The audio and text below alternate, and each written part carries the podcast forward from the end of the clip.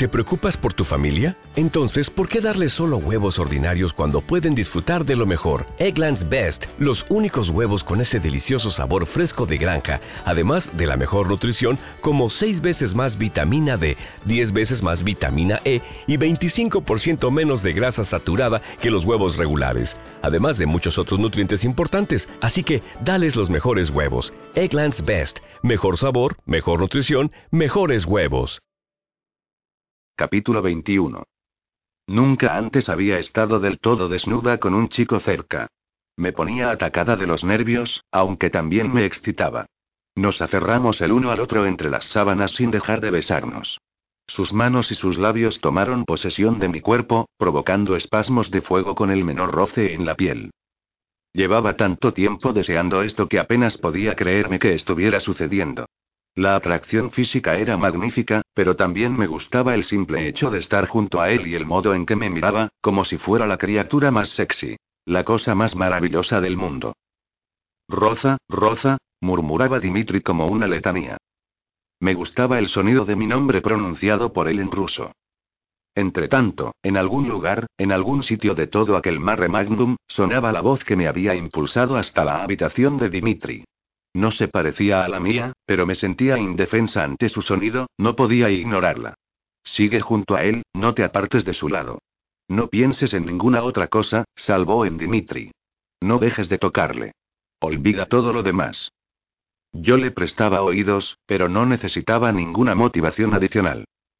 El brillo ardiente de sus ojos me revelaba su deseo de ir mucho más lejos de a donde habíamos llegado, pero se tomaba las cosas con calma, tal vez porque era consciente de que estaba muy nerviosa. No se quitó los pantalones del pijama. Llegó un momento donde cambié de postura y me quedé encima de él con las puntas de los cabellos colgando sobre él, que ladeó levemente la cabeza, lo cual me permitió verle la nuca. Acaricié con las yemas de los dedos las seis minúsculas marcas allí tatuadas. ¿De verdad mataste a seis Strigoi? Él asintió. ¿Y qué pasada? Me tomó por el cuello para luego atraerme hacia él y besarme. Sus dientes me punzaron en la piel de un modo diferente a los colmillos de un vampiro, pero cada mordisquito era igual de excitante. No te preocupes. Algún día tendrás muchas más que yo. ¿Sientes algún remordimiento? Eh. Por matarlos. Me dijiste durante el viaje que eso era lo correcto, pero todavía te perturba. Por esa razón vas a la iglesia, ¿a que sí? Te veo allí durante la misa, pero en realidad tienes la mente en otro sitio. Esbozó una sonrisa, en parte sorprendido y en parte divertido por el hecho de que hubiera adivinado otro de sus secretos. ¿Cómo te enteras de esas cosas? No siento remordimiento alguno, es solo, tristeza. Todos ellos habían sido humanos, Dampiro Moroi.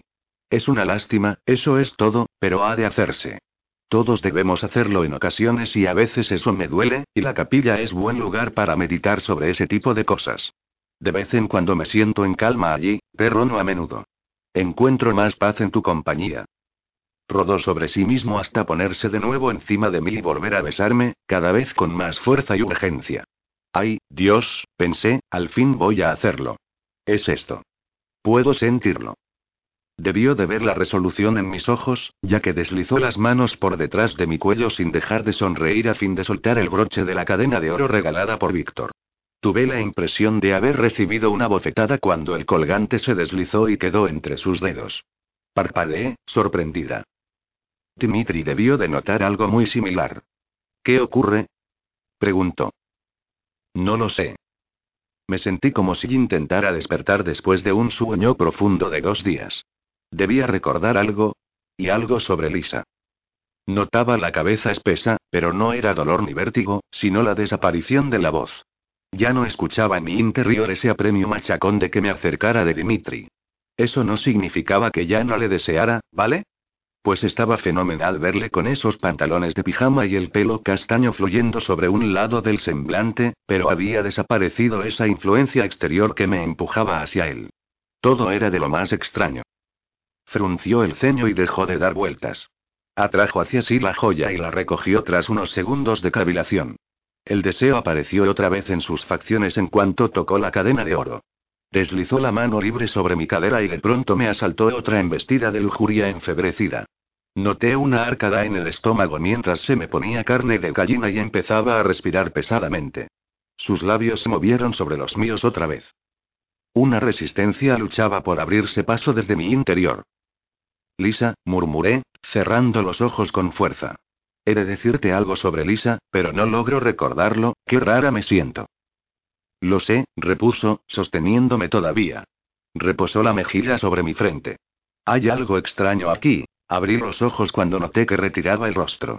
¿Es esta la cadena que te regaló el príncipe Víctor? Asentí con la cabeza. Pude ver detrás de sus ojos cómo empezaba a hilvanar pensamientos muy despacio y a salir del trance. Retiró las manos de mis caderas con un suspiro hondo y luego se apartó de mi lado. ¿Qué haces? exclamé. Vuelve, me miró como si se muriera de ganas por hacerlo, pero en vez de eso, se bajó de la cama, llevándose consigo el collar, lo cual me hizo sentirme como si me hubieran arrancado una parte de mí, pero al mismo tiempo comencé a experimentar la sensación de haberme recobrado, como si lograra pensar con claridad otra vez, sin que mi cuerpo adoptara todas las decisiones por mí. Por otra parte, él tenía aspecto de estar consumido por una pasión animal y daba la impresión de hacer un gran esfuerzo mientras cruzaba la habitación en dirección a la ventana. Consiguió abrirla con una sola mano, dejando que entrara un soplo de aire helado. Me froté los brazos con las manos para calentarme. ¿Qué estás haciendo? Intuí la respuesta en ese momento y salté disparada de la cama, tarde para impedir que tirar a la cadena por la ventana. No. ¿Sabes cuánto debe de haber costa ahí? Ya no me sentía a punto de despertar, sino completamente despierta, cuando la joya desapareció de la habitación. Estaba dolorida y sorprendida. Miré a mi alrededor. Me hallaba desnuda en la habitación de Dimitri y la cama estaba deshecha. Pero todo eso no era nada en comparación con el alcance de mi siguiente pensamiento. Lisa.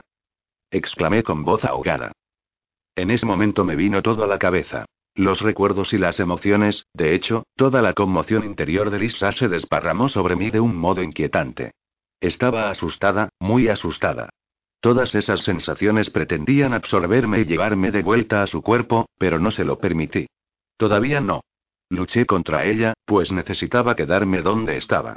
Le conté a Dimitri de forma atropellada todo cuanto había sucedido. Él reaccionó sin dejarme terminar de hablar. Parecía un dios airado mientras se vestía de forma precipitada y luego me ordenó hacer lo mismo, lanzándome una sudadera con un lema escrito en cirílico para que la llevara encima de mi descocado atuendo. Las pasé canutas para poder seguirle mientras bajaba por las escaleras, pues esta vez no ralentizó el paso para esperarme. Habían comenzado los gritos cuando llegué, pues ella había llamado a quien correspondiera. Se oían órdenes por todas partes. No tardamos en llegar junto a la oficina principal de los guardianes, donde ya habían llegado Kiroba y otros profesores, además de la mayoría de los guardianes del instituto, y todos se pusieron a hablar a la vez mientras yo notaba el temor creciente de Lisa y la percibía cada vez más lejos. Pedí a grito pelado que alguien se apresurara a hacer algo, pero nadie salvo Dimitri parecía creer mi historia sobre el rapto de Lisa hasta que alguien regresó de la capilla y otros guardianes verificaron que ella no estaba en el campus. Christian entró con paso tambaleante, sostenido por dos guardianes. Poco después se personó la doctora Olenditsky a fin de hacerle un reconocimiento rápido y limpiarle la sangre de la herida del cogote. Al fin va a ocurrir algo, dije para mis adentros. ¿De cuántos estrigo y hablamos? Me preguntó uno de los guardianes. ¿Cómo rayos han conseguido entrar? masculló otro en voz baja. Les miré fijamente. Ninguno de ellos era y Todos los ojos se posaron en mí. ¿Y quién más ha podido llevársela? inquirió Kiroba con gazmoñería. Has interpretado mal la visión. No. Estoy segura. Se trataba de, eran, guardianes. Ella está en lo cierto, convino Christian con un hilo de voz, todavía bajo los cuidados de la doctora. Hizo una mueca de dolor cuando le limpió en la parte posterior de la cabeza. Eran guardianes.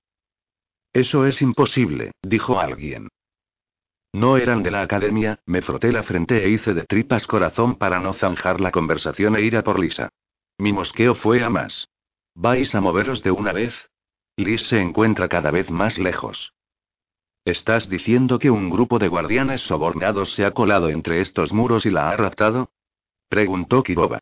Su tono de voz daba a entender que yo estaba hablando en broma. Sí, repliqué entre dientes. Ellos. Me saqué de encima la sujeción mental, poco a poco y con cuidado, y volé enseguida a la cabeza mi amiga. Vi un cochazo caro de cristales tintados para impedir el paso de la luz.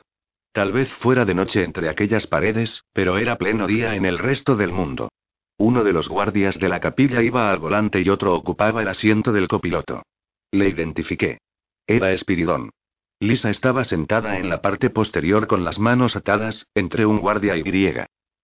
Trabajan para Víctor Dashkov, anuncié con voz entrecortada, concentrándome otra vez en Kirova y los demás. Están a sus órdenes. ¿El príncipe Víctor Dashkov? preguntó con sorna uno de los guardianes. Como si hubiera otro maldito Víctor Dashkov. Haced algo, por favor, me quejé mientras me sujetaba la cabeza entre las manos. Siguen alejándose. Están a. Miré por la ventanilla del vehículo y una imagen onduló delante de mis ojos. Están en la autovía 83. Se dirigen hacia el sur. ¿Tan lejos ya? ¿Cuánto hace que se marcharon de aquí? ¿Por qué no has dado la alarma antes? Miré a Dimitri con ansiedad. Estaba sometida a un hechizo de coerción, contestó él, arrastrando las palabras. El príncipe Víctor le regaló un collar con un hechizo de coerción. Eso la impulsó a atacarme. No hay nadie capaz de usar esa clase de coerción, exclamó Kirova. Nadie ha realizado uno desde hace siglos. Bueno, pues alguien lo hizo. Transcurrió bastante tiempo para cuando la reduje y le quité el collar, agregó Dimitri con el semblante perfectamente sereno. Nadie cuestionó esa versión de la historia. Al fin, al fin, se ponía en acción. Nadie deseaba llevarme, pero Dimitri insistió al darse cuenta de que yo podía conducirles hasta Lisa. Tres grupos de guardias se lanzaron en pos de los raptores en los siniestros SUV de color negro. Me monté en el primero y me coloqué en el asiento del copiloto mientras Dimitri conducía. Se fueron desgranando los minutos en silencio, roto solo las contadas ocasiones en que yo les informaba. Siguen circulando por la 83, pero están a punto de llegar a una salida. No han acelerado. No quieren que la policía los detenga. Dimitri asintió sin mirarme. Él sí estaba pisando a fondo el acelerador, de eso no me cabía duda alguna. Estuve mirándole por el rabillo del ojo mientras revivía en mi mente todos los hechos de esa noche. Rememoré todo de nuevo, en especial la forma en que me miraba y me besaba. ¿Pero qué había sido todo aquello? ¿Una ilusión? ¿Un engaño? De camino hacia el coche, me había dicho que habíamos actuado impelidos por un hechizo de coerción fijado en el collar, una coerción de lujuria. Jamás en la vida había oído hablar de algo semejante, y escurrió el bulto cuando le pedí más información, limitándose a decir que era un tipo de nigromancia antigua ya en desuso empleada por los ejecutantes del elemento tierra. Están tomando un desvío, anuncié de pronto. No veo el nombre, pero lo sabré cuando estemos cerca. Dimitri soltó un gruñido en señal de asentimiento y yo me hundí todavía más en el asiento. ¿Qué significado tenía lo de esa noche? ¿Representaba algo para él? Para mí suponía muchísimo. Ahí, le advertí al cabo de unos 20 minutos, e indiqué el camino sin asfaltar por donde había girado el coche de Víctor. Nuestro vehículo estaba más preparado para correr sobre la gravilla, y eso nos daba un plus. Avanzábamos en un silencio absoluto, solo roto por el crujir de los guijarros debajo de las llantas. A ambos laterales del vehículo se arremolinaban las dos nubes de polvo levantadas por las llantas a nuestro paso. Están girando de nuevo. Los fugitivos se alejaban más y más de las rutas principales. Nosotros los seguimos todo el rato gracias a mis indicaciones. Al final, percibí cómo se detenía el coche de Víctor. Han frenado delante de una pequeña cabaña, avisé. La están llevando dentro. ¿Por qué hacéis esto? ¿Qué va a pasar? Era Lisa, encogida de miedo. Me había zambullido en su ser a causa de la intensidad de sus sentimientos. Vamos, chiquilla, repuso Víctor al tiempo que entraba en la cabaña con dificultad, apoyándose en su bastón, mientras uno de los escoltas le mantenía abierta la puerta. Víctor se sentó enfrente de ella. Un guardián clavó una mirada de aviso en Liz cuando ella hizo ademán de ponerse en pie. ¿De veras piensas que voy a hacerte daño? ¿Qué ha sido de Christian? chilló ella, ignorando la pregunta del anciano. ¿Está muerto? El joven Otsera. No era mi intención que eso sucediera. No esperábamos que estuviese allí. Nuestro plan consistía en atraparte a solas y convencer a los demás de que habías vuelto a fugarte. Ya habíamos empezado a hacer circular rumores en ese sentido. ¿Nuestro? ¿Habíamos? Esa semana habían vuelto a escucharse esas historias, y recordaba el origen de las mismas. Natalie. ¿Y ahora? No lo sé, suspiró y estiró los brazos en gesto de impotencia. Dudo que alguien vaya a relacionarnos con tu desaparición incluso en el caso de que no se crean la historia de tu huida. El mayor lastre de todos es Rose, y teníamos intención de matarla, dejando creer a los demás que también ella había huido, pero resultó imposible después del numerito que montó durante el baile. Por suerte, tenía un plan B para asegurarme de que estuviera ocupada durante un buen rato, probablemente hasta mañana. Luego, deberemos afrontar ese problema. Víctor no había contado con que Dimitri descubriera lo del conjuro. Había supuesto que los dos íbamos a estar demasiado ocupados toda la noche como para darnos cuenta. ¿Por qué? inquirió Lisa. ¿Por qué has hecho todo esto? Los ojos verdes del príncipe se dilataron.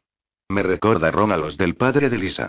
Tal vez fueran solo parientes lejanos, pero los Dragomir y los Dashkov tenían los ojos del mismo tono verde jaspeado. Me sorprende el que debas preguntármelo, cielo. Te necesito, necesito que me cures. Capítulo 22. ¿Curarte? ¿Curarle? Repetí para mis adentros, haciéndome eco de la réplica de Liz. Tú eres la única forma, repuso él con paciencia. No hay otra cura para esta enfermedad mía. Te he observado durante años a fin de asegurarme de que estaba en lo cierto. Lisa sacudió la cabeza. No, no puedo, no puedo hacer algo así. Tienes unos poderes de sanación increíbles. Nadie se ha hecho una idea exacta de hasta qué punto son fuertes. No sé de qué me hablas. Vamos, Basilisa. Estoy al corriente de lo del cuervo, pues Natalie te vio hacerlo, y no te ha perdido la pista desde entonces, y sé cómo curaste a Rose. Liz comprendió la inutilidad de negarlo. Eso fue, distinto. Rose no estaba tan mal, pero tú, no soy capaz de vencer una enfermedad genética como el síndrome de Sandowski. ¿Que Rase no estaba tan mal? Se echó a reír. No me refiero a la curación de su tobillo, aunque fue impresionante, sino al accidente de coche. En realidad, tienes razón, ¿sabes? Rose no estaba tan mal. Ella murió. Dejó que las palabras causaran su efecto. Eso no, Rose vivió, se las arregló para decir al final. No, bueno, sí, sí vivió, pero he estudiado todos los informes. No había modo alguno de que hubiera sobrevivido, no con semejantes heridas. Tú la curaste y la trajiste de vuelta, suspiró de nuevo en un gesto que denotaba en parte cansancio y en parte sabiduría. Venía sospechándolo hacía mucho tiempo e intenté que lo repitieras para verificar hasta qué punto eras capaz de controlar ese proceso. Lisa jadeó al comprender el significado de esas palabras. Tú estabas detrás de lo de los animales. Con ayuda de Natalie. ¿Por qué hicisteis algo así? ¿Cómo fuisteis capaces? Debía saberlo, Basilisa. Solo me quedan unas pocas semanas de vida y si de verdad puedes resucitar a los muertos, entonces puedes curar el síndrome de Sandowski. Antes de raptarte necesitaba saber si eras capaz de curar a voluntad o si lo hacías únicamente en arrebatos de pánico. ¿Pero por qué raptarme? Una chispa de rabia prendió en el interior de Lisa. Eres mi tío, un pariente muy cercano. Si piensas que puedo hacerlo y quieres que lo haga, ¿por qué no me lo has pedido? La alteración de la voz y el torbellino interior de mi amiga revelaban que ella no estaba completamente segura de ser capaz de curarle. ¿Por qué me has secuestrado? Porque no es un asunto de una sola vez. Me ha llevado mucho tiempo averiguar qué eres, y para eso he debido repasar viejas historias y conseguir papiros custodiados en museos Moroi. Cuando leí los textos sobre el empleo del espíritu, ¿el empleo de qué? El espíritu, ese es tu elemento. Todavía no me he especializado en ningún elemento. Estás loco. ¿De dónde crees que vienen esos poderes tuyos? El espíritu es otro elemento, uno que solo conservan unos pocos. La mente de Lisa no dejaba de darle vueltas a lo de su secuestro y a la posible verdad de mi resurrección. Eso no tiene ni pies ni cabeza, aun cuando no sea nada común, habría oído hablar de ese otro elemento. O de alguien que lo poseyera. Ya nadie sabe nada del espíritu. Ha sido olvidado y cuando alguien se decanta por él, los demás no le entienden y llegan a la conclusión de que esa persona no se ha especializado en ningún elemento. Mira, si pretendes hacerme sentir, enmudeció de forma repentina. Estaba enfadada y atemorizada, pero detrás de esos sentimientos, su mente racional había seguido procesando la información sobre los ejercitantes del espíritu y dicha especialización. Entonces lo comprendió todo. ¡Ay, Dios mío! San Vladimir y la señora Karp. El príncipe le dirigió una mirada de entendimiento. Lo has sabido todo el tiempo. No, lo juro. Es solo algo que Rose estuvo investigando, ella aseguraba que ellos eran como yo. Las noticias eran demasiado sorprendentes para Lisa y ella pasó de estar asustada a estar completamente aterrada. Son como tú. Los libros definen al santo como un hombre lleno de espíritu, Víctor pareció encontrar eso de lo más divertido. Me entraron ganas de arrearle un guantazo al ver esa sonrisilla suya.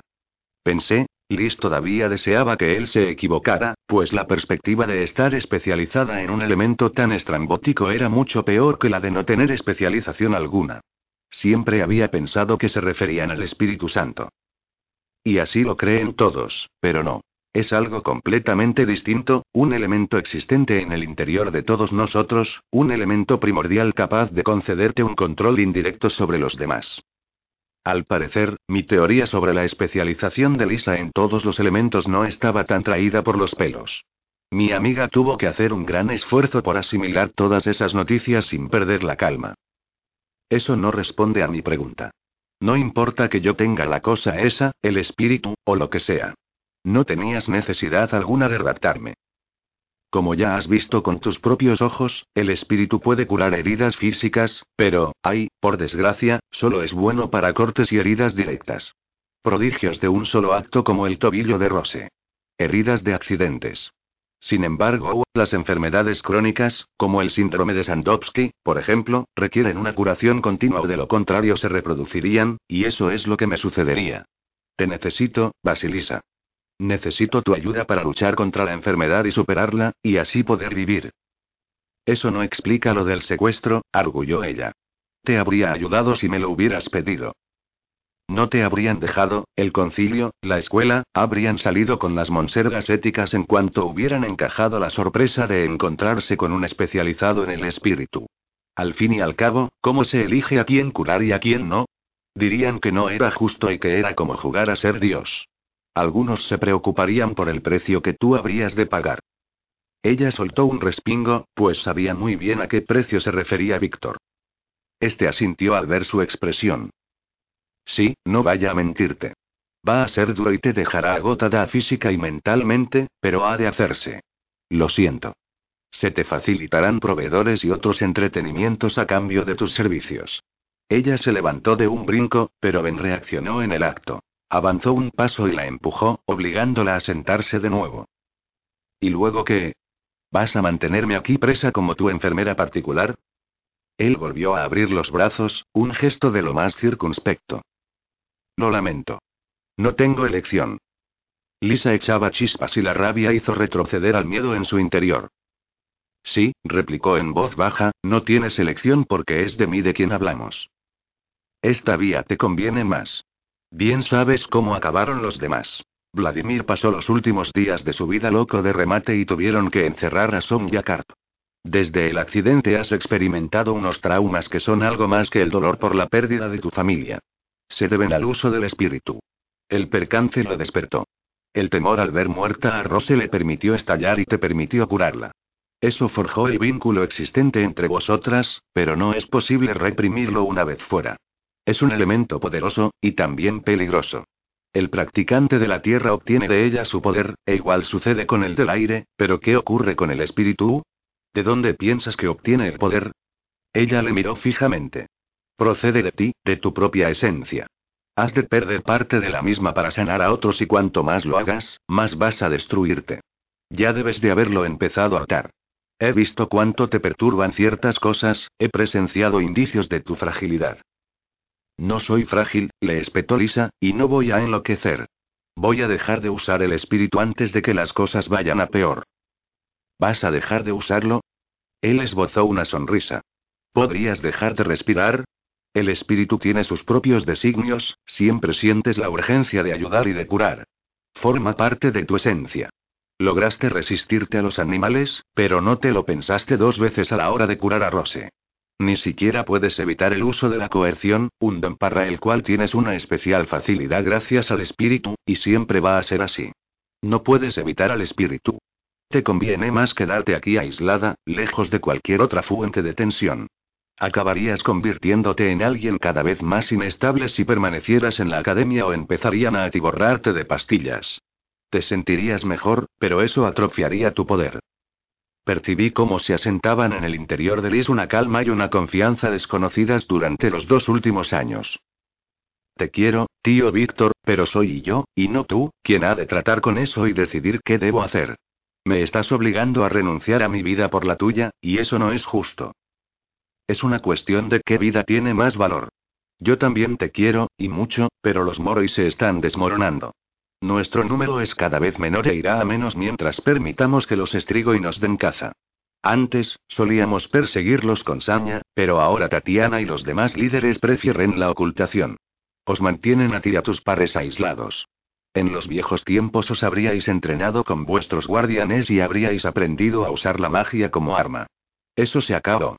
Ahora nos mantenemos a la espera. Ahora somos víctimas, Lisa y yo pudimos ver la vehemencia de su pasión en el posterior cruce de miradas. Yo habría cambiado eso de haber sido rey. Habría traído una revolución como no hubieran imaginado los Moroi ni los Strigoi. Yo debía haber sido el heredero de Tatiana, y ella estaba dispuesta a elegirme como tal antes de que descubrieran la enfermedad, y entonces ya no lo hizo. Si me curase, podría tomar mi legítima posición si me curase. Esas palabras dispararon en el fuero interno de Lisa un repentino debate sobre la situación de los Moroi. Ella jamás había considerado la opción de su tío. ¿Cómo serían las cosas si los Moroi y sus guardianes lucharan codo con codo para librar al mundo de la plaga maligna de los Strigoi? Pero eso también le hizo recordar su credo cristiano y la obligación de no usar la magia como arma.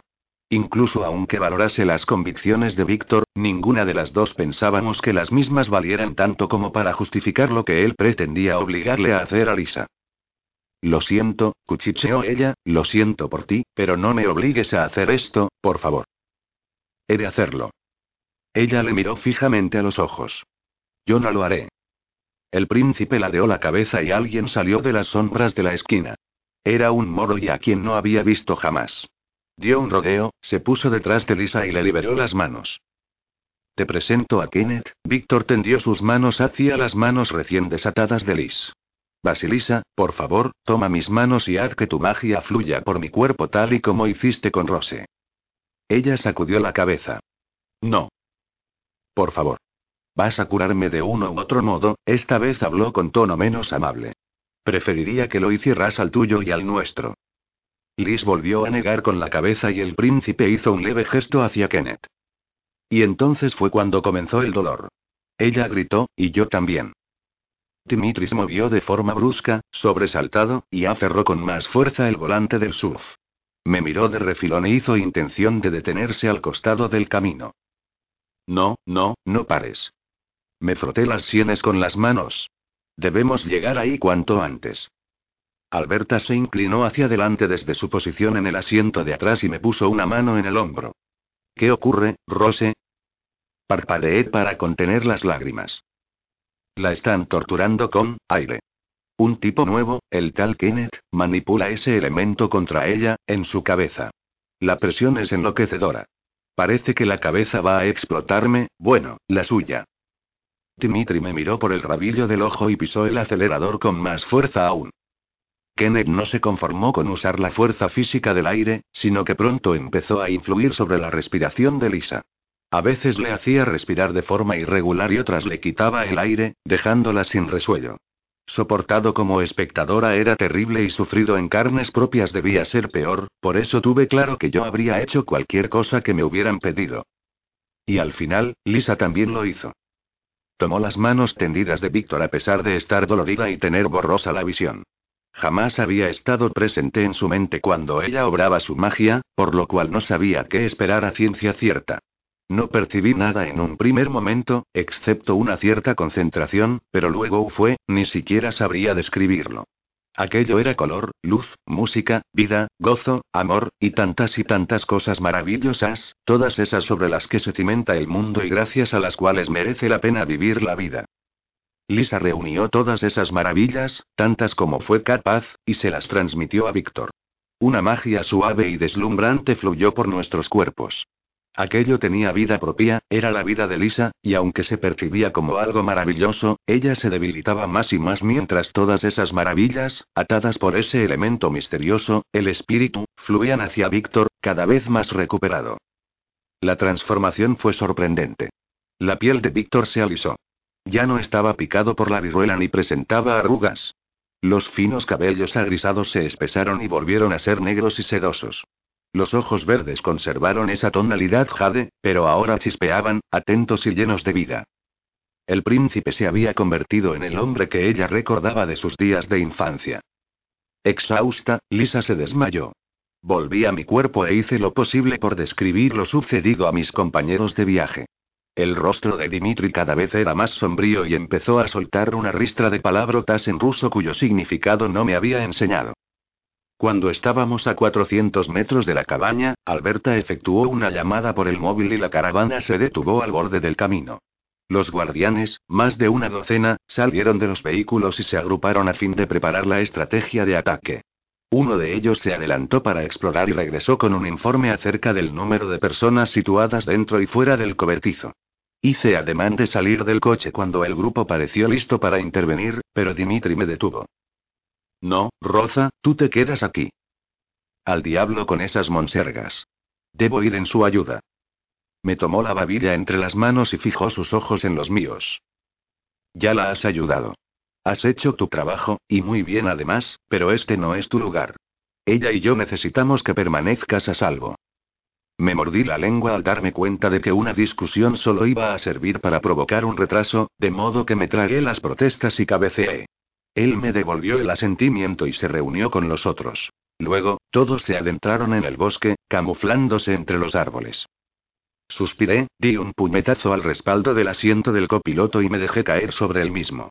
Estaba reventada y soñolienta, pues para mí era de noche por mucho que el sol atravesara los cristales tintados. Había estado en vela todo el tiempo y habían pasado un montón de cosas. Entre el bajón de adrenalina y compartir el dolor de Lisa, me podía haber desmayado igual que ella.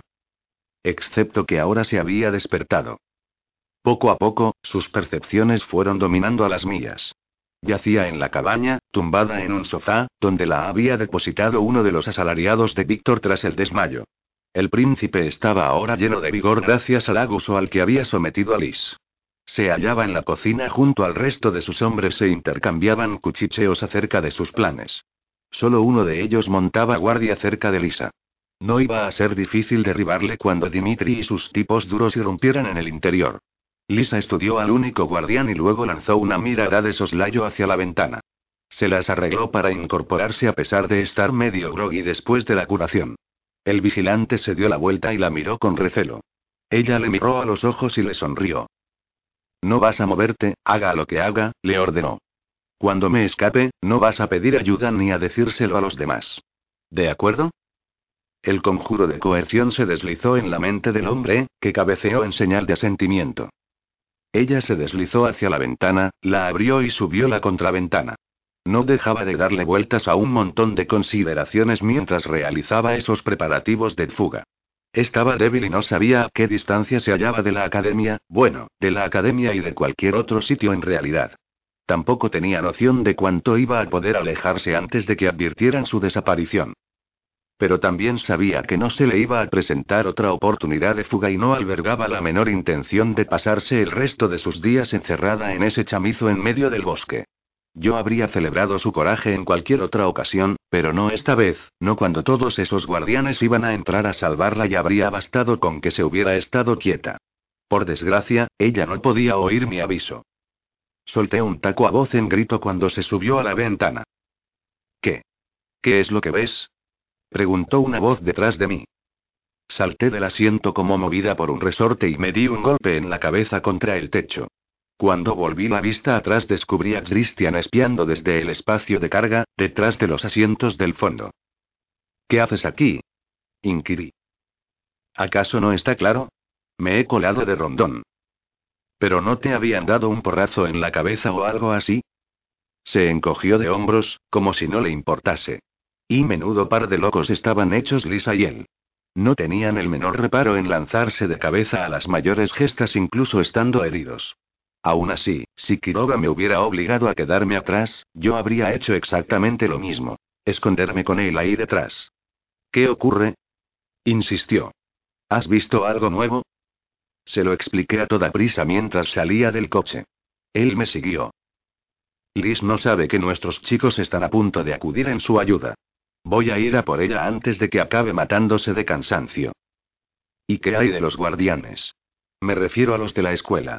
¿Vas a informarles de que se ha escapado? Negué con la cabeza. Probablemente ya habrán echado abajo la puerta del refugio. Me voy tras Liz, ella debía hallarse en algún lugar a la derecha de la cabaña. Empezaría por avanzar en esa dirección, pues no podría moverme con mayor precisión hasta encontrarme más cerca, pero debía dar con ella. Al ver el rostro de Christian, no pude evitar dedicarle una seca sonrisa y añadir. Y sí, ya lo sé. Vienes conmigo. Capítulo 23. Nunca antes había tenido problema alguno por estar fuera de la mente de Lisa, pero también era cierto que jamás nos habíamos visto involucradas en un jaleo comparable a aquel. Liz albergaba unos sentimientos e ideas tan fuertes que seguían tirando de mí mientras corría todo lo posible por el bosque.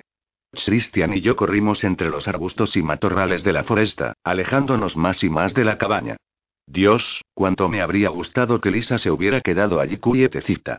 Me habría encantado ver el asalto a través de sus ojos, pero ahora eso quedaba atrás. Cuando me puse a correr, valieron la pena las vueltas alrededor de la pista que Dimitri me había obligado a dar. Ella nos movía muy deprisa y yo tenía la impresión de que le estábamos ganando terreno, lo cual me permitía obtener una idea más precisa acerca de su posición. De igual modo, Christian no era capaz de seguirme el paso y ralenticé el ritmo para no dejarle atrás, pero no tardé en darme cuenta de que eso era una sandez. Y él también. Ve, me instó entre jadeos, y reforzó su indicación haciendo un gesto con las manos. La llamé por su nombre en cuanto llegué a un punto lo bastante próximo como para imaginar que podía oírme, en la creencia de que iba a encontrármela en cualquier revuelta, pero no me contestó Lisa, sino un coro de aullidos y suaves ladridos de perro. Sabuesos psíquicos. Por supuesto. Víctor había dicho que solía cazar con ellos, pues era capaz de dominar a esas criaturas. Comprendí de pronto por qué nadie en la escuela recordaba haber enviado sabuesos psíquicos tras nuestros pasos en Chicago. La academia no lo había dispuesto, había sido cosa de Víctor. Al cabo de un minuto llegué al calvero donde mi amiga permanecía acurrucada junto a un árbol. A juzgar por su aspecto y las emociones procedentes del vínculo, tendría que haberse desmayado hacía un buen rato y solo se mantenía despierta gracias a los últimos girones de su fuerza de voluntad. Permanecía inmóvil y con el rostro lívido, mirando fijamente a los cuatro sabuesos psíquicos que la habían acorralado. Entonces me percaté de que estábamos a plena luz del día, lo cual era otro obstáculo con el que ella y Christian debían lidiar en el exterior. Eh. Aullé a los canes en un intento de atraer su atención hacia mí. Víctor los había enviado para atraparla, pero yo albergaba la esperanza de que tuvieran autonomía para percibir otra amenaza y responder a ella, especialmente si venía de un dampir. Los sabuesos psíquicos sienten tanta o más aversión hacia nosotros que otros muchos animales. La jauría se revolvió hacia mí, tal y como había previsto, mostrando los dientes y chorreando espuma por las fauces. Los canes guardaban un gran parecido con los lobos, salvo por el pelaje castaño y esos ojos iluminados por unas llamas anaranjadas. Era posible que el príncipe les hubiera ordenado no hacer daño a Liz, pero no tenían las mismas instrucciones respecto a mí. Lobos, igualitos a los de la clase de ciencias. ¿Qué había dicho la señora Meissner? Los conflictos se resuelven la mayoría de ocasiones más por una cuestión de personalidad, resolución y fuerza de voluntad. Con esa idea, intenté proyectar una actitud alfa, aunque no terminaba de creerme que la aceptaran. Cualquiera de ellos me aventajaba por mucho. Ah, sí, y también me superaban en número. No, no tenían razón alguna para estar asustados. Puse cara de póker, como si aquello fuera otro combate más contra Dimitri, y tomé del suelo una rama del mismo tamaño y peso que un bate de béisbol. Acababa de acomodarlo entre las manos cuando dos perros saltaron sobre mí. Me castigaron con zarpas y dientes, pero conseguí aguantar la posición sorprendentemente bien al mismo tiempo que intentaba recordar y aplicar todo cuanto había aprendido en los dos últimos meses sobre los enfrentamientos contra adversarios de mayor fortaleza y corpulencia. La idea de herirlos no era de mi agrado, pues me recordaban demasiado a los perros normales, pero era o ellos o yo, y prevaleció el instinto de supervivencia. Logré tumbar a uno, quedó inconsciente o muerto en el suelo, no sabría decirlo, pero el otro seguía acosándome, furioso y muy veloz. Sus compañeros parecían listos para unirse a él, pero entonces irrumpió en escena un nuevo competidor, bueno, más o menos. Era Christian. Largo de aquí, le ordené a grito pelado mientras me quitaba de encima a mi agresor, cuyas garras rasgaron la piel desnuda de mi pierna. Le había faltado un pelo para hacerme caer. No me había quitado el vestido, aunque me había librado de los zapatos de tacón hacía mucho. Christian se comportó como todos los tontos enamorados. No me hizo caso y recogió otra rama del suelo para blandirla a continuación ante uno de los sabuesos. De súbito, el bosque estalló en llamas y la manada reculó. Seguían impelidos por las órdenes del príncipe Víctor, pero era obvio que temían al fuego. El cuarto sabueso dio un rodeo para evitar la antorcha y luego atacar a Christian por la espalda y golpearle. El pequeño bastardo era de lo más listo. El incendio desapareció en cuanto Christian soltó la rama y los dos sabuesos restantes se echaron encima de la figura caída. Di buena cuenta de mi atacante, de nuevo me sentí mal por lo que debía hacer para tumbarlo, y me dirigí hacia esos dos, preguntándome si me quedaban fuerzas para enfrentarme a los últimos. Pero no fue necesario, pues Alberta surgió de entre los árboles y acudió al rescate pistola en mano. Disparó a los animales sin vacilar. Pesaba como un muerto, tal vez, y era completamente inútil contra los Strigoi, quizá, pero contra otros enemigos, resultaba un arma probada y fiable. Los canes dejaron de moverse y se desplomaron junto al cuerpo de Christian. ¿El cuerpo de Christian? Las tres nos precipitamos hacia él, Lisa y yo acudimos prácticamente a gatas. Tuve que desviar la mirada en cuanto le vi. Me dio una arcada y necesité hacer un gran esfuerzo para no vomitar. No estaba muerto todavía, pero le faltaba muy poco. Los enormes y turbados ojos de Lisa intentaron embeberle. Alargó la mano hacia el moribundo con indecisión, pero la dejó caer. No puedo, logró decir con un hilo de voz, no me queda suficiente fuerza. El rostro curtido de Alberta reflejaba dureza y compasión mientras le tiraba del brazo. Vámonos, princesa. Debemos salir de aquí. Enviaremos ayuda enseguida. Me giré para ponerme de frente al moribundo y a continuación me obligué a mirarle y a permitir que me inundaran los sentimientos de Lisa hacia él. Liz, la llamé, insegura. Ella me miró sin verme, como si hubiera olvidado mi presencia. Sin decir palabra, me aparté la melena del cuello y la de la cabeza para ofrecérselo. Lisa me miró fijamente durante unos segundos con rostro inexpresivo, hasta que le iluminó los ojos una súbita comprensión. Se acercó y hundió en mi cuello esos colmillos suyos, ocultos tras una hermosa sonrisa. Un gemidito se escapó de mis labios. No me había dado cuenta de lo mucho que echaba de menos aquel dulce y maravilloso dolor, seguido por una sensación de júbilo que derramó sobre mí una bendición marreante y gozosa. Era como estar dentro de un sueño. No recuerdo del todo cuánto tiempo bebió Lisa de mí. Probablemente, no mucho, pues ella jamás habría considerado siquiera la posibilidad de tomar una cantidad que pudiera matar a alguien y convertirla en una y Cuando terminó, Alberta me sostuvo en sus brazos porque empecé a balancearme. Observé con cierto aturdimiento cómo Lisa se arrodillaba junto a Christian y apoyaba sobre él las manos. A lo lejos podía oírse la estrepitosa llegada de los demás guardianes a través del bosque. El acto de curación no estaba rodeado de lucecitas ni fuegos artificiales. Tenía lugar de un modo invisible. Ocurría entre Christian y Lisa. El mordisco de Lisa había liberado endorfinas, cuya euforia me enturbiaba los sentidos, pero aún así, era capaz de recordar la sanación de Víctor y los colores maravillosos y la música que debía de estar transmitiendo. Se obró un milagro delante de nuestros ojos, y Alberta jadeó cuando Christian dejó de sangrar, sus heridas se cerraron y el color volvió a sus mejillas. Los ojos se le llenaron de vida después de un leve parpadeo, miró a Lisa y sonrió. Era como estar viendo una peli de Disney. Debí de desmayarme después de eso, pues no recuerdo nada más. Finalmente, me desperté en la enfermería de la academia, donde estuvieron metiéndome sueros y azúcar mediante goteros durante dos días. Lisa se pasó a mi lado casi todo el tiempo y lentamente se fueron desgranando los detalles del secuestro. No nos quedó otro remedio que contarles a Kirova y a unos pocos elegidos lo de los poderes de Lisa y explicarles cómo había curado a Víctor y a Christian, bueno, y también a mí. La noticia les dejó bastante sorprendidos, pero estuvieron de acuerdo en mantenerlo en secreto para el resto de la escuela. Ninguno de ellos se planteó la posibilidad de llevarse a Lisa tal y como había ocurrido con la señora Carp. La mayoría de los estudiantes estaban al loro de que Víctor Dashkov había raptado a Lisa Dragomir, pero no tenían ni idea del motivo. Varios guardianes del príncipe habían muerto durante la operación de rescate encabezada por Dimitri, lo cual fue una verdadera vergüenza si se tenía en cuenta el número realmente bajo de los mismos. El raptor se hallaba en la academia fuertemente vigilado 24 horas al día, 7 días a la semana, hasta que llegara un regimiento de guardias reales para hacerse cargo de él. Tal vez los gobernantes Moroi fueran soberanos casi simbólicos en el interior de un país con autoridades de mayores poderes, pero contaban con una administración de justicia y yo había oído hablar de sus cárceles.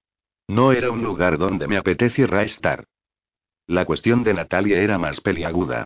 Seguía siendo menor de edad, pero había conspirado con su padre. Había traído y llevado animales muertos y no le había quitado el ojo de encima a Lisa, incluso antes de nuestra fuga. Además, ella se había especializado en el uso del elemento tierra, como su padre, y fue ella quien pudrió el banco que me rompió el tobillo. Padre e hija comprendieron que necesitaban hacerme daño para salirse con la suya después de ver cómo yo impedía a Alice curar a la tórtola. No tenían otro modo de conseguir que volviera a realizar curaciones. Natalia únicamente había esperado una buena oportunidad. No estaba encerrada ni nada por el estilo, y los directivos no sabían muy bien qué hacer con ella hasta que llegara una orden real. Me daba pena, no podía evitarlo. Se mostraba tan torpe y cohibida. Cualquiera podía manipularla, ella habría hecho cualquier cosa si la dejaban a solas con su padre, a quien adoraba y cuya atención deseaba atraer casi con angustia. Las malas lenguas comentaban que se había plantado delante del centro de detención y se había puesto a pedir a gritos que le dejaran ver a su padre. Le habían negado la petición y se la habían llevado de allí a rastras. Entretanto, Liz y yo retornamos discretamente nuestra amistad, como si nada hubiera sucedido, aunque en el resto de su mundo no habían dejado de pasar cosas. Ella parecía haber adquirido un nuevo sentido sobre lo que era realmente importante después de tantos nervios y todo aquel clamón. Rompió con Aaron. Estoy segura de que lo hizo con todo el tacto del mundo, pero debió de ser un palo para él. Le habían dejado dos veces. Probablemente, el hecho de que la anterior novia se la hubiera pegado no iba a ayudarle mucho en su autoestima. Y luego, sin solución de continuidad ni preocuparse lo más mínimo por su reputación, empezó a salir con Christian. Verlos en público cogidos de la mano me ofreció una doble perspectiva. Él mismo no parecía terminar de creérselo y el resto de nuestros compañeros no salían de su asombro, así que como para comprenderlo. Si apenas eran capaces de digerir la existencia de Oxera, menos aún el hecho de que saliera con alguien como ella. En lo sentimental, me iba bastante peor que a ella, si es que podía hablarse de algún tema sentimental, ya que Dimitri no me había visitado durante mi convalecencia y las prácticas se habían suspendido de forma indefinida. No fue hasta el cuarto día después del rapto cuando entré en el gimnasio y nos encontramos solos. Había regresado en busca de mi bolsa de deportes y me quedé helada al verle, era incapaz de hablar. Echó a andar para irse, pero luego se detuvo. Rose, empezó después de unos momentos bastante incómodos, debes informar sobre lo sucedido, sobre nosotros. Había esperado mucho tiempo para hablar con él, pero no era esa la conversación que había imaginado. No puedo hacerlo, te echarán o algo peor. Deberían expulsarme. Obré mal. No podías evitarlo. ¿Era el hechizo? Eso da igual. Fue un error, una estupidez. Un error. Una estupidez. Me mordí el labio mientras intentaba contener las lágrimas que me llenaban los ojos. Hice lo posible para recobrar enseguida la compostura. Bueno, mira, tampoco fue para tanto. Que no fue. Me aproveché de ti. No, no fue así, repuse sin alterar la voz. Sin embargo, algo debió de revelar la nota de mi voz, ya que él me miró a los ojos con verdadera intensidad. Te saco siete años, Rose.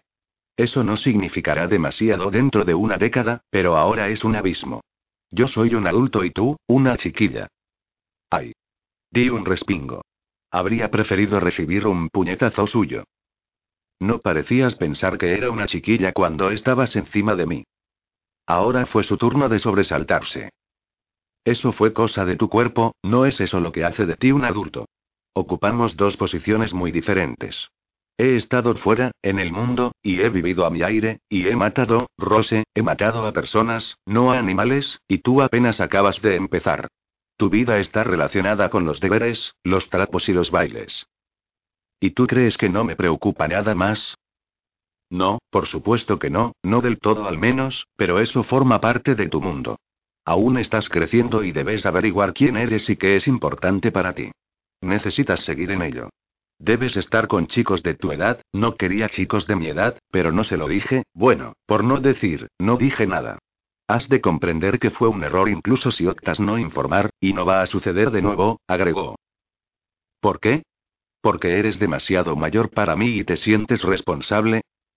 No, respondió con rostro inexpresivo, porque no me interesas en ese sentido. Le miré fijamente. El mensaje de rechazo llegó alto y claro. Todo lo sucedido esa noche, todo cuanto yo había creído hermoso y lleno de significado, se convertía en polvo delante de mis ojos. Eso únicamente ocurrió por la coerción, ¿lo entiendes? Estaba abochornada y enfadada, pero me negué a humillarme todavía más discutiendo o implorando. Me encogí de hombros. Claro, comprendido. Me pasé el resto del día enfurruñada e ignoré todos los intentos de Mason y Lisa por sacarme de mi cuarto. Resultaba irónico que no deseara salir ahora que Kirova, impresionada por mi actuación durante el rescate, había levantado mi arresto domiciliario. Al día siguiente, antes de clase, me dirigí a donde mantenían preso al príncipe Víctor. La academia contaba con unas celdas como Dios manda, con barrotes y una guardia de dos centinelas en el pasillo próximo. Debí usar unas cuantas artimañas y engañifas hasta recibir el permiso y entrar a hablar con él. Ni siquiera Natalie lo había logrado, pero uno de los guardias había viajado en la misma SUV que yo y me había visto padecer la tortura sufrida por Lisa. Necesitaba saber qué le había hecho exactamente, le dije, lo cual era una trola como un piano, pero le di pena y se la tragó. Autorizaron una conversación de cinco minutos siempre que me mantuviera en el pasillo a una discreta distancia, de forma que ellos pudieran verme sin escucharme. Allí, plantada delante de la celda de Víctor, no podía creer que una vez hubiera sentido lástima por él. La contemplación de ese cuerpo suyo, lozano y saludable, me provocó un ataque de rabia. Leía sentado con las piernas cruzadas sobre un camastro estrecho. Levantó los ojos del libro cuando escuchó el ruido de mis pasos. Vaya, Rose, qué agradable sorpresa. Tus mañas jamás dejan de sorprenderme. Tenía entendido que no permitían visitas. Me crucé de brazos e intenté adoptar una pose de guardiana para dar una imagen de fiereza absoluta. Quiero que acabe con el hechizo de coerción. Bórrelo. ¿A qué te refieres? El conjuro que lanzó sobre Dimitri y sobre mí. Eso se acabó. Se consumió. Sacudí con la cabeza. No, no dejo de pensar en él, y sigo queriendo, sonrió sin darse cuenta cuando no terminé la frase. Eso ya estaba ahí mucho antes de que yo me pusiera a enredar. No era así, antes no era tan malo. Tal vez no a sabiendas, pero todo lo demás, la atracción física y la conexión mental, ya estaban en ti, y en él. El conjuro no habría podido funcionar de otra manera. El hechizo no añadió nada realmente nuevo, solo servía para remover las inhibiciones y fortalecer vuestros mutuos sentimientos. Miente. Dimitri dice que no siente nada por mí. Quien miente es él. El conjuro no habría funcionado de lo contrario, y la verdad, tu guardián lo sabe perfectamente. Belicot no tenía derecho a albergar esos sentimientos. Puede perdonarse esa debilidad en una alumna, pero en él. Debió mostrar más autodominio a la hora de ocultar sus sentimientos. Natalie lo percibió y me lo dijo. Lo observé por mi cuenta y también lo encontré obvio. Eso me proporcionaba la oportunidad perfecta para distraeros a ambos. Yo coloqué en el collar un hechizo para ambos, y vosotros hicisteis el resto. Es usted un sucio bastardo, hacernos eso a nosotros dos, y a Lisa. No tengo el menor remordimiento en lo tocante a ella, manifestó mientras se apoyaba en la pared. Volvería a hacerlo si estuviera en mi mano. Cree lo que gustes, pero amo a mi pueblo y mi propósito era servir a sus intereses. ¿Y ahora qué? Es difícil decirlo, pero no hay un líder, uno de verdad. En realidad, ninguno de ellos es gente de valía, irguió la cabeza para mirarme con gesto pensativo. De hecho, Basilisa podría haber llegado a ser una buena dirigente si se hubiese encontrado a sí misma alguna vez, si hubiera superado la influencia del espíritu y hubiera creído en algo. Es una ironía, la verdad. El espíritu puede convertir a alguien en un líder y también puede borrar esa habilidad suya para seguir siéndolo. El miedo, la depresión y la incertidumbre han predominado en ella y han enterrado su auténtica fuerza en lo más hondo de su ser. Aún así, por sus venas sigue corriendo la sangre de los Dragomir, que no es poca cosa, y te tiene a ti, por supuesto, su guardiana bendecida por la sombra. ¿Bendecida por la sombra? Ahí estaba otra vez, se dirigía a mí igual que la señora Carp. Estás bendecida por la sombra. Has atravesado el río de la muerte, has pisado la otra orilla y has regresado. ¿Acaso piensas que eso no deja una huella en el alma? Tienes una percepción de la vida y del mundo mayor que la mía, incluso aunque no te des cuenta. Deberías haber muerto y Basilisa derrotó a la muerte para traerte de vuelta y te ligó a ella para siempre. De hecho, estás ligada por esa atadura y una parte de ti lo va a estar siempre, para que siempre luches por aferrarte a la vida y a cuanto ella ofrece. Por ese motivo eres tan temeraria en todo cuanto haces y no controlas tus sentimientos ni tu pasión ni tu ira. Eso te hace notable y también peligrosa. Me quedé sin habla, no sabía qué contestar, lo cual pareció resultar de su agrado. Eso fue también lo que permitió la creación de vuestro vínculo. Las emociones de Basilisa tienden a escaparse de su interior y proyectarse sobre los demás. La mayoría de la gente no puede captarlas a menos que la princesa se concentre en ella para ejercer la coerción. Sin embargo, Tutain es una mente extraordinariamente sensible para las fuerzas extrasensoriales, en especial la suya, suspiró, casi con jovialidad. Entretanto, recordé mis lecturas. Vladimir había salvado a Ana de la muerte. Eso debió crear el vínculo entre ellos. Sí, esta ridícula academia no tiene la menor idea de lo que tenían aquí ni contigo ni con ella. Yo te habría convertido en parte de mi guardia real en cuanto hubieras tenido la edad de no haber tenido la imperiosa necesidad de matarte. Usted jamás habría tenido una guardia real. ¿No se le ha ocurrido pensar lo mucho que le hubiera extrañado a la gente una recuperación tan repentina? Incluso si nadie se enteraba de lo de Lisa, Tatiana jamás le habría hecho rey. Tal vez tengas razón, muchacha, pero eso no importa. Existen otras formas de alcanzar el poder. A veces es preciso sortear los caminos establecidos. ¿Acaso piensas que Kennet es el único moro y que me sigue? Las mayores y más trascendentales revoluciones suelen comenzar en silencio, ocultas en las sombras, me contempló. Recuerda eso. En la entrada del centro de detención se produjo un estrépito de lo más desconcertante. Desvió la mirada hacia el camino por el cual había acudido hasta la celda. No había rastro de los guardianes que me habían dejado pasar. Del otro lado de la esquina únicamente se escuchaban unos pocos gruñidos y algunos porrazos. Fruncí el ceño y estiré el cuello a fin de obtener una mayor visibilidad. El príncipe se puso en pie. Por fin. Un escalofrío de miedo corrió por mi espalda hasta que vi doblar la esquina a Natalie. Me abrumó una mezcla de ira y compasión, pero me obligué a dedicarle una sonrisa amable. Lo más probable era que no volviese a ver a su padre después de que se lo llevaran. Fuese o no un villano, padre e hija tenían derecho a despedirse. Eh, dije al verla acercarse dando grandes zancadas. Había una inhabitual determinación en los movimientos de Natalia y una parte de mi ser presintió que algo no iba bien. No creo que hayan autorizado tu entrada. En teoría, tampoco debían haberme dejado pasar a mí, por supuesto. Ella vino hacia mí y no exagero cuando digo que me lanzó contra la pared más lejana, donde me llevé un porrazo morocotudo que me hizo ver las estrellas. ¿Qué? Me llevé una mano a la frente e intenté incorporarme. Natalie se despreocupó de mi persona y abrió la celda de su padre con un juego de llaves que antes había visto colgado del cinto de un guardián. Me acerqué a ella con paso inseguro. ¿Qué estás haciendo? Ella alzó la vista y entonces fue cuando distinguí la roja redondez alrededor de sus ojos, la blancura extrema de la piel, demasiado pálida incluso tratándose de una moroi, y la mancha de sangre alrededor de los labios. Aún así, lo más revelador de todo fue su mirada. Esa mirada suya tan fría y tan diabólica estuvo a punto de provocarme un síncope porque revelaba que ya no caminaba entre los vivos, delataba que ahora era una estrigoi. Capítulo 24. A pesar de todo el entrenamiento recibido, de las lecciones sobre los hábitos de los estrigo y las formas de defenderme de ellos, no había visto a ninguno en mi vida. Daba más miedo del previsible. Esta vez estaba preparada cuando vino a por mí. Más o menos. Me eché hacia atrás para evitarla y me puse fuera de su alcance mientras me preguntaba cuáles eran mis posibilidades reales de salir bien librada. Recordé las bromas de Dimitri durante el viaje al centro comercial. No tenía una estaca de plata ni un objeto con el cual cortarle la cabeza ni había forma de quemarla en un fuego. Después de todo, correr era la mejor opción de todas, mira tú por dónde, pero ella me cerraba el paso. Me sentí una inútil, razón por la cual retrocedí por el vestíbulo conforme ella avanzaba hacia mí con movimientos mucho más gráciles de lo que había mostrado en vida. En ese momento, saltó hacia adelante, también mucho más deprisa que cuando estaba viva, y me agarró. Acto seguido empezó a golpearme la cabeza contra el muro.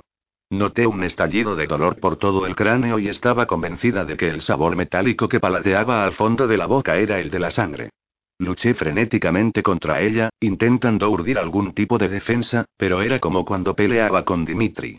No encontraba ningún fallo. Procura no matarla si no es estrictamente necesario, cariño, murmuró Víctor. Tal vez nos sea de utilidad más adelante. Natalia hizo un alto en su ataque, lo cual me concedió un respiro para ponerme de pie, sin embargo no me quitó los ojos de encima ni un segundo. Haré lo posible, replicó ella con una nota de escepticismo en la voz.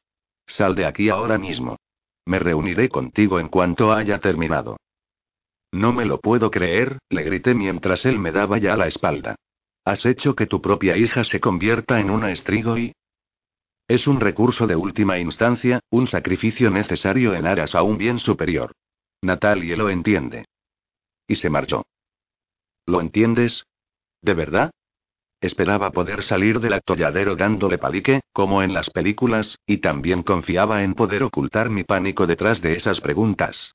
Dios santo, Natalie, te has convertido en, y solo porque él te lo dijo.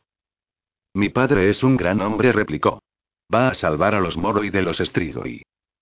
¿Te falta un tornillo o qué? uno le. Iba andando hacia atrás cuando de pronto topé con el muro.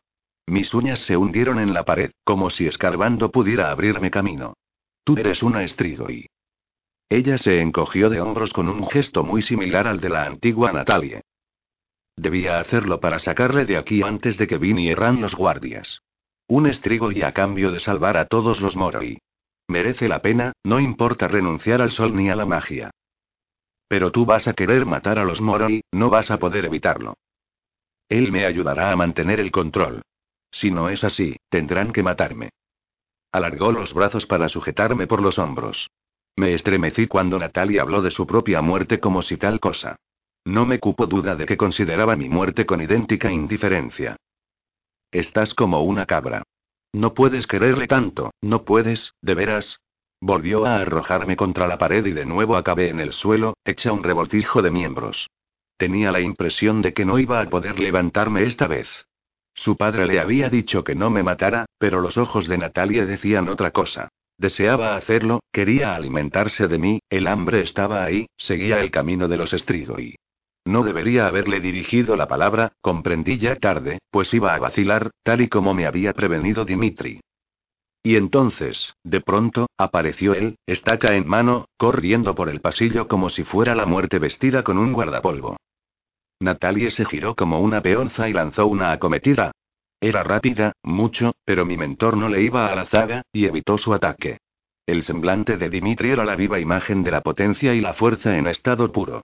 Con una fascinación estremecedora, los vi moverse. Daban vueltas el uno en torno al otro como los integrantes de una pareja en un baile mortífero. Ella le aventajaba claramente en fuerza, pero al mismo tiempo era una estrigo y recién convertida, y obtener superpoderes no implica que sepas utilizarlos. Sin embargo, Dimitri tenía un conocimiento muy preciso sobre el uso de los suyos y efectuó su movimiento después de un intercambio encarnizado de golpes. La estaca de plata centelleó en su mano como un rayo cuando él la volteó para dirigirla al corazón de Natalie, donde la hundió. Retrocedió y permaneció impasible mientras ella aullaba y caía al suelo. Dejó de moverse al cabo de unos segundos espantosos. Con la misma rapidez, se inclinó sobre mí y deslizó los brazos por debajo de mi cuerpo. Se puso de pie, llevándome como cuando me fastidié el tobillo. Eh, camarada, murmuré. Mi voz me sonó soñolienta. Tenían razón sobre los Strigoi. El mundo comenzaba a oscurecerse y se me cerraban los párpados. Abre los ojos, Rose. Roza, nunca le había oído tan tenso ni frenético. No te duermas en mis brazos, aún no. Entreabrí los ojos y le miré de soslayo mientras me sacaba del edificio prácticamente a la carrera, de vuelta a la enfermería. ¿Estaba en lo cierto? ¿Quién? Víctor, aseguraba que no hubiera funcionado. El collar. Comencé a delirar, perdida en la negrura de mi mente, pero Dimitri no dejaba de azuzarme para que permaneciera consciente. ¿A qué te refieres? Al conjuro. Víctor dijo, que, debías quererme e interesarte por mí para, que, funcionase, intenté agarrarle por la camisa cuando no me contestó, pero me faltaba fuerza en los dedos. ¿Es verdad? ¿Me quieres? Sí, Roza, te quise, aún te quiero, contestó él con voz poco clara. Me gustaría, que, pudiéramos estar juntos. Entonces, ¿por qué me mentiste? Llegamos a la enfermería y él se las arregló para abrir la puerta a pesar de llevarme en brazos. Pidió ayuda a gritos en cuanto estuvimos dentro. ¿Por qué me mentiste? Repetí con un hilo de voz. Continuaba llevándome en brazos cuando bajó los ojos para mirarme. Las voces y el sonido de las pisadas sonaban cada vez más cercanos. ¿Por qué no podemos estar juntos? ¿Por el rollo ese de la edad, no? Pregunté. ¿O porque eres mi mentor? Se me había escapado una lágrima y corría por mi mejilla hasta que él la enjugó delicadamente con la yema del dedo. Eso es parte del problema, respondió, pero no todo. Bueno, tú y yo seremos guardianes de Lisa algún día y debo protegerla a ella a toda costa. Si nos ataca un grupo de Strigoi, debo interponerme entre ellos y la princesa. Eso ya lo sé, forma parte de tu obligación, volví a ver las estrellas. Estaba a punto de desmayarme. No. Si me permito amarte, no me interpondré entre ellos y Lisa, te protegeré a ti. El equipo médico llegó en ese momento y me robó de sus brazos. Y así fue como di con mis huesos en la enfermería otra vez a los dos días de haber recibido el alta. Desde que regresamos a la academia, era el tercer ingreso en dos meses. Eso olía a récord de algún tipo. Lo más probable es que tuviera una hemorragia interna y una conmoción cerebral, eso sin duda, pero nunca llegamos a averiguarlo. No te preocupas por esas menudencias cuando tu mejor amiga es una maldita curandera. Aún así debí permanecer ingresada un par de días. Lisa y Christian, su nuevo novio, no se separaban de mi lado cuando no estaban en clase. Me enteré de unos cuantos cotilleos sobre el mundo exterior gracias a ellos. Dimitri había tomado conciencia de la presencia de un estrigoy en el campus cuando encontró muerta y desangrada a la víctima de Natalie. El señor Mavi, de entre todos, le había tocado la quina a él. Era una elección sorprendente cuando menos, pero dada su edad, Natalie lo había tenido fácil para derrotarle con muy poca lucha. Se acabaron las clases de arte eslavo. Los guardias del centro de detención solo habían resultado heridos. Ella se había limitado a machacarlos, como a mí. Encontraron y apresaron a Víctor mientras intentaba escaparse del campus. Me alegré, a pesar de que eso significaba que el sacrificio de Natalia había sido en vano. Los rumores decían que el príncipe no mostró el menor temor cuando vino la Guardia Real y se lo llevó. Se limitó a sonreír todo el tiempo, como si estuviera al corriente de un secreto ignorado por todos los demás. Después de aquello, la vida volvió a su normalidad, en tanto en cuanto algo así fuera posible, claro. Lisa dejó de practicarse cortes en las muñecas y se encontró mucho mejor desde que la doctora le prescribió una medicina, un antidepresivo o un ansiolítico, nunca logro acordarme, pues jamás he entendido mucho sobre esa clase de pastillas. Siempre pensé que la gente se volvía estúpida y feliz cuando las tomaba, pero resultó ser una píldora como otra cualquiera, quiero decir, algo arreglaba, y sobre todo, la mantenía normal y estable, lo cual era estupendo, pues todavía le quedaban unos cuantos temas pendientes de resolución, como lo de André. Al final, había terminado por creer la historia de Christian y Lisa se permitió aceptar que su hermano no era el héroe sin mácula que ella siempre había tenido en un pedestal.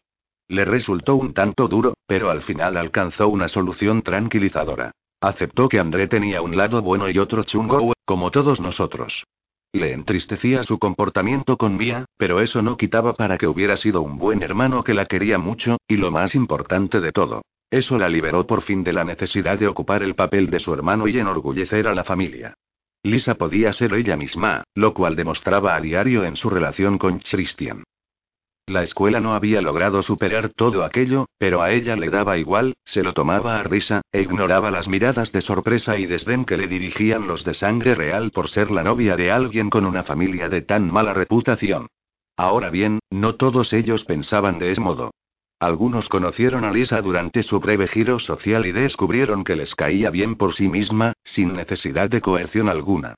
La apreciaban con sinceridad y de forma franca, prefiriendo demostrarlo antes que andarse con los juegos a los que se entregaban casi todos los aristócratas. La mayoría de los nobles la ignoraron y a sus espaldas echaban pestes de ella, por supuesto. Lo de Mía estuvo entre lo más sorprendente de todo. Se las arregló para congraciarse con unos cuantos alumnos de sangre noble a pesar de la gran humillación sufrida. Eso demostró que yo tenía razón.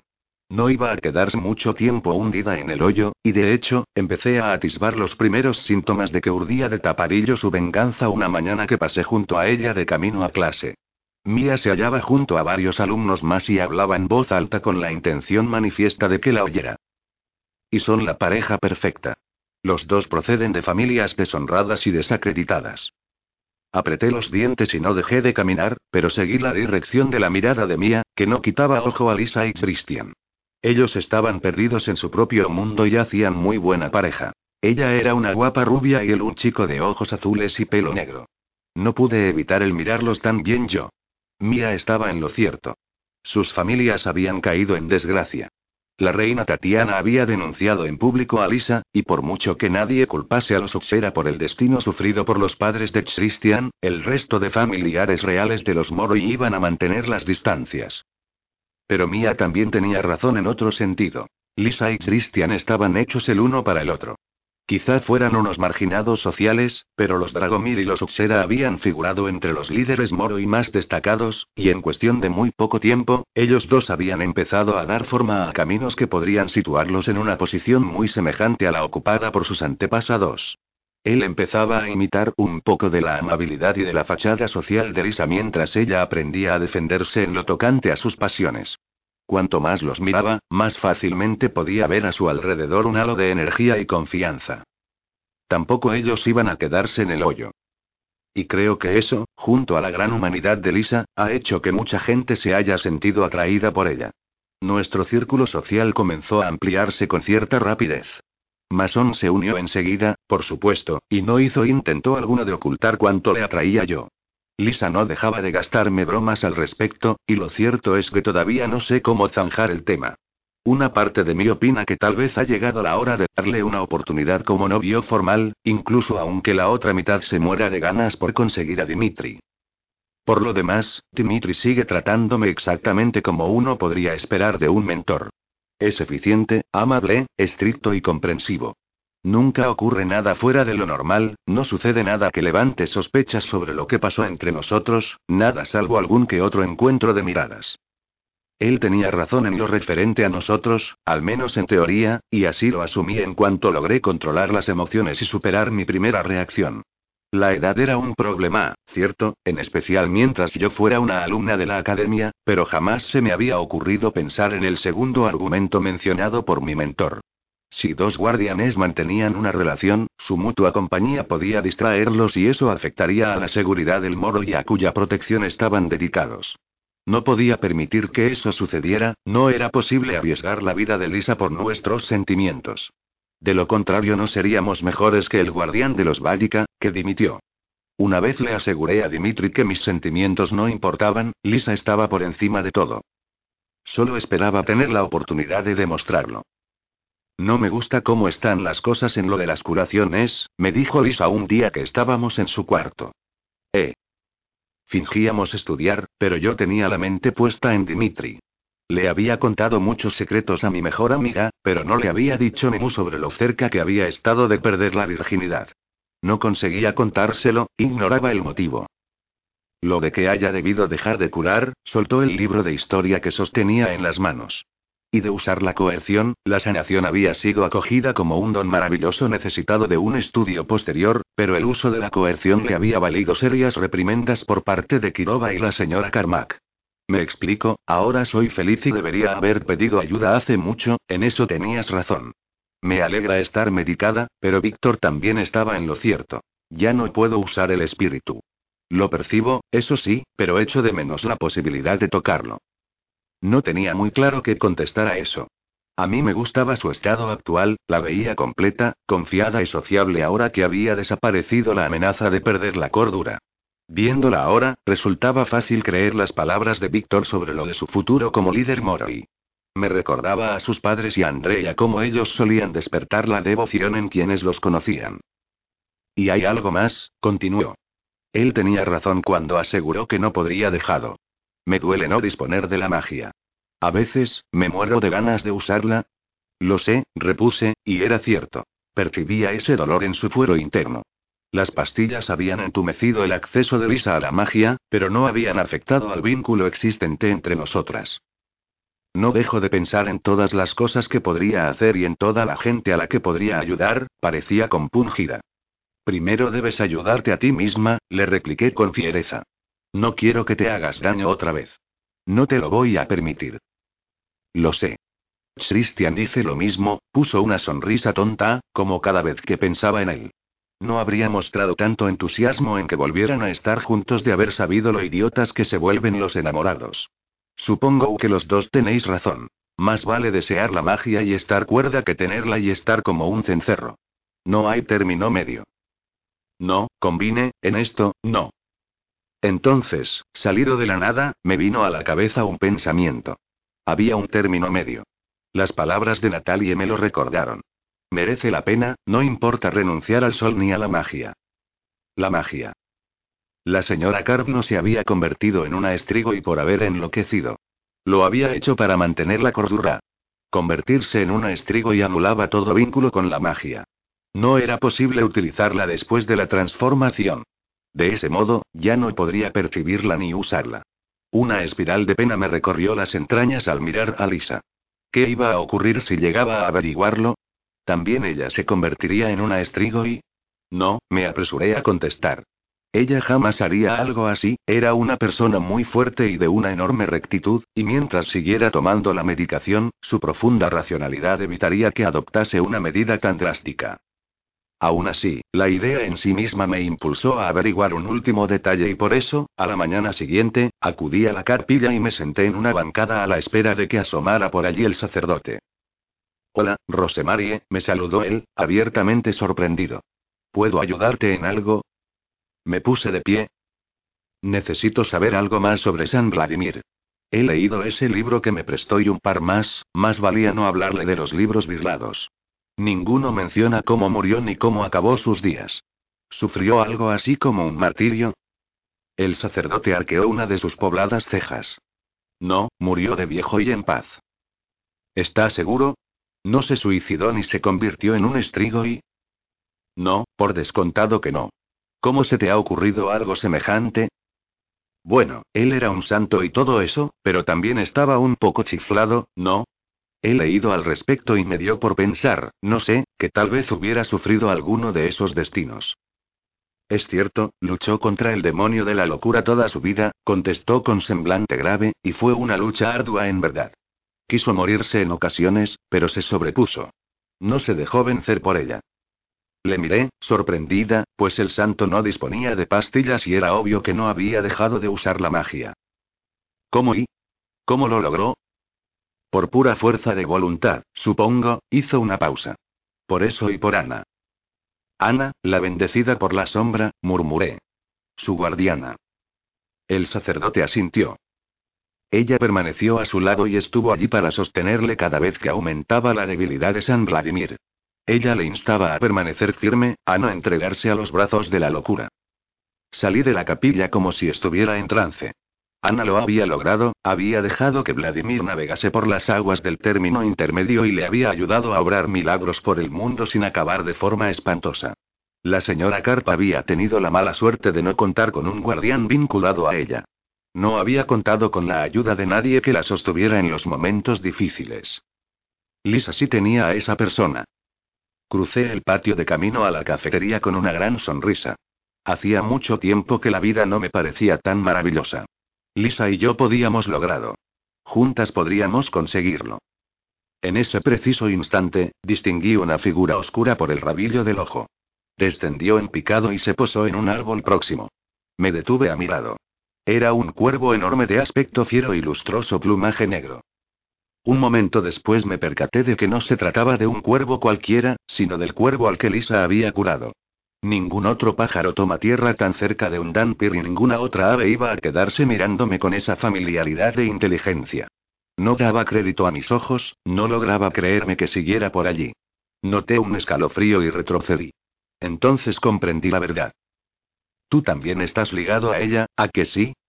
Le pregunté, convencida de que cualquiera que me viera iba a pensar que estaba mal de la cabeza. Ella te trajo de vuelta.